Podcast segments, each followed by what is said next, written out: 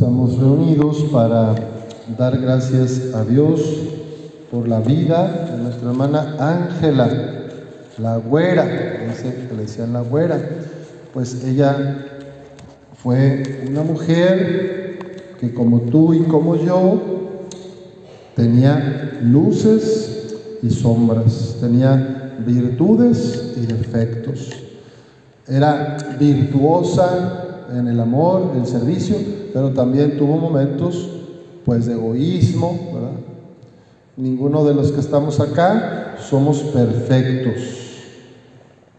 Y por eso la iglesia tiene esta tradición de orar por el eterno descanso de los difuntos, para confesar ante el cadáver de nuestra hermana nuestra fe en que la vida no termina junto al sepulcro y también para rodear con nuestro afecto y con nuestra oración a los amigos que están tristes por la muerte de aquella a quien amaban. Pedimos para que el Señor perdone las culpas que durante su vida cometió nuestra hermana Ángela, que acaba de morir y que el Señor escuche nuestras oraciones y se compadezca ante las lágrimas de los que la lloran. Creemos que la muerte no tiene la última palabra. En el Evangelio que acabamos de escuchar, vemos a Jesús confiarse en su Padre. Padre, en tus manos encomiendo mi espíritu. Esta vida que tú me regalaste, la he vivido, me he donado, he amado y estoy llegando al final de este plano terrenal. Pero Jesús se abandona haciendo eco del Salmo 22, dice, en tus manos encomiendo mi espíritu, yo sé que tú me vas a recibir. Y luego vemos a estas mujeres que llevan perfumes, al día siguiente porque quieren poner a, Jesús, pues como era la tradición judía, con óleo, perfumes, y pues se llevan esta sorpresa de que el cuerpo del Señor Jesús ya no está. Dos varones con vestidos con ropa resplandeciente les, les dicen, no está aquí, ha resucitado. Y por eso también nosotros creemos que la vida verdadera ya comienza aquí, pero continúa en la vida eterna con Dios. Nosotros no somos, no tenemos la vida comprada, esta vida en el mundo, ¿verdad? Cualquier día podemos ser llamados y por eso es importante estar conscientes de nuestra mortalidad, de nuestra finitud. Cuando una persona mayor muere, pues uno como que entiende, ¿verdad? Mira, ya tenía ochenta y tantos, noventa y tantos, y dice, bueno, pues ya vivió su vida. Pero qué difícil es aceptar cuando un niño, un bebé, a pocos días de nacido, un niño de 10, 12 años atropellado, un joven que muere en carretera, una enfermedad de una mujer con cáncer, ¿verdad? Qué difícil admitir la muerte, ¿verdad? Cuando es así sorpresiva. La señora dejó tres hijos, Tenía la señora 28 años.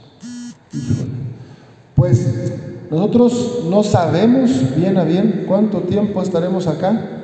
Por eso sabemos que hay que vivir con alegría, con plenitud, con amor, para que estemos listos cuando el Señor nos quiera llamar. No vivir con miedo, no vivir con desesperanza, al contrario, vivir con buena relación con la familia, con los parientes, con los vecinos. La mejor manera de honrar la memoria de la señora Ángela es que su familia se mantenga unida, que vivan en paz, en concordia, que se quieran, que se respeten. Oiga, padre, pero en todas las familias hay problemas, sí, es verdad.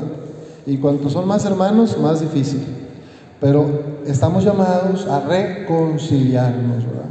Si haya diferencias en la historia de la familia o puedan surgir nuevas discrepancias, pues estamos llamados a unirnos, reconciliarnos.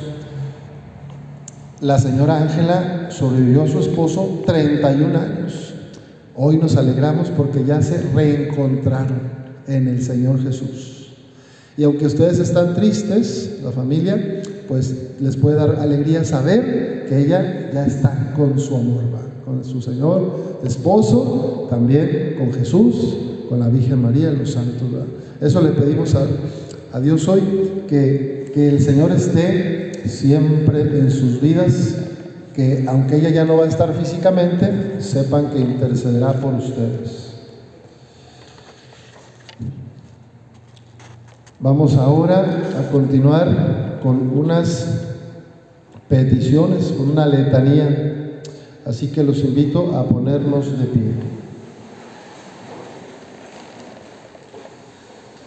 Junto al cuerpo ahora sin vida de nuestra hermana Ángela, hemos encendido, Señor, estas llamas, estas veladoras, símbolo de tu cuerpo glorioso y resucitado. Que el resplandor de esta luz ilumine nuestras tinieblas y alumbre nuestro camino de esperanza hasta que lleguemos a ti, claridad eterna, que vives y reinas inmortal y glorioso por los siglos de los siglos. A cada invocación vamos a responder, recibe a tu hija en el paraíso. ¿Todos? Tú que libraste a tu pueblo de la esclavitud de Egipto, recibe a tu sierva en el paraíso. Tú que abriste el mar rojo ante los israelitas que caminaban hacia la libertad prometida, recibe a tu hija en el paraíso. Tú que diste a tu pueblo posesión de una tierra que manaba leche y miel, recibe a tu hija en el paraíso. Tú que quisiste que tu hijo llevara a realidad la antigua Pascua de Israel, recibe a tu sierva en el paraíso. Tú que por la muerte de Jesús iluminas las tinieblas de nuestra muerte, recibe tu muerte en el paraíso. Tú que en la resurrección de Jesucristo has inaugurado la vida nueva de los que han muerto, recibe a tu hija en el paraíso. Tú que en la ascensión de Jesucristo has querido que tu pueblo vislumbrara su entrada en la tierra de promisión definitiva, recibe a tu siervo.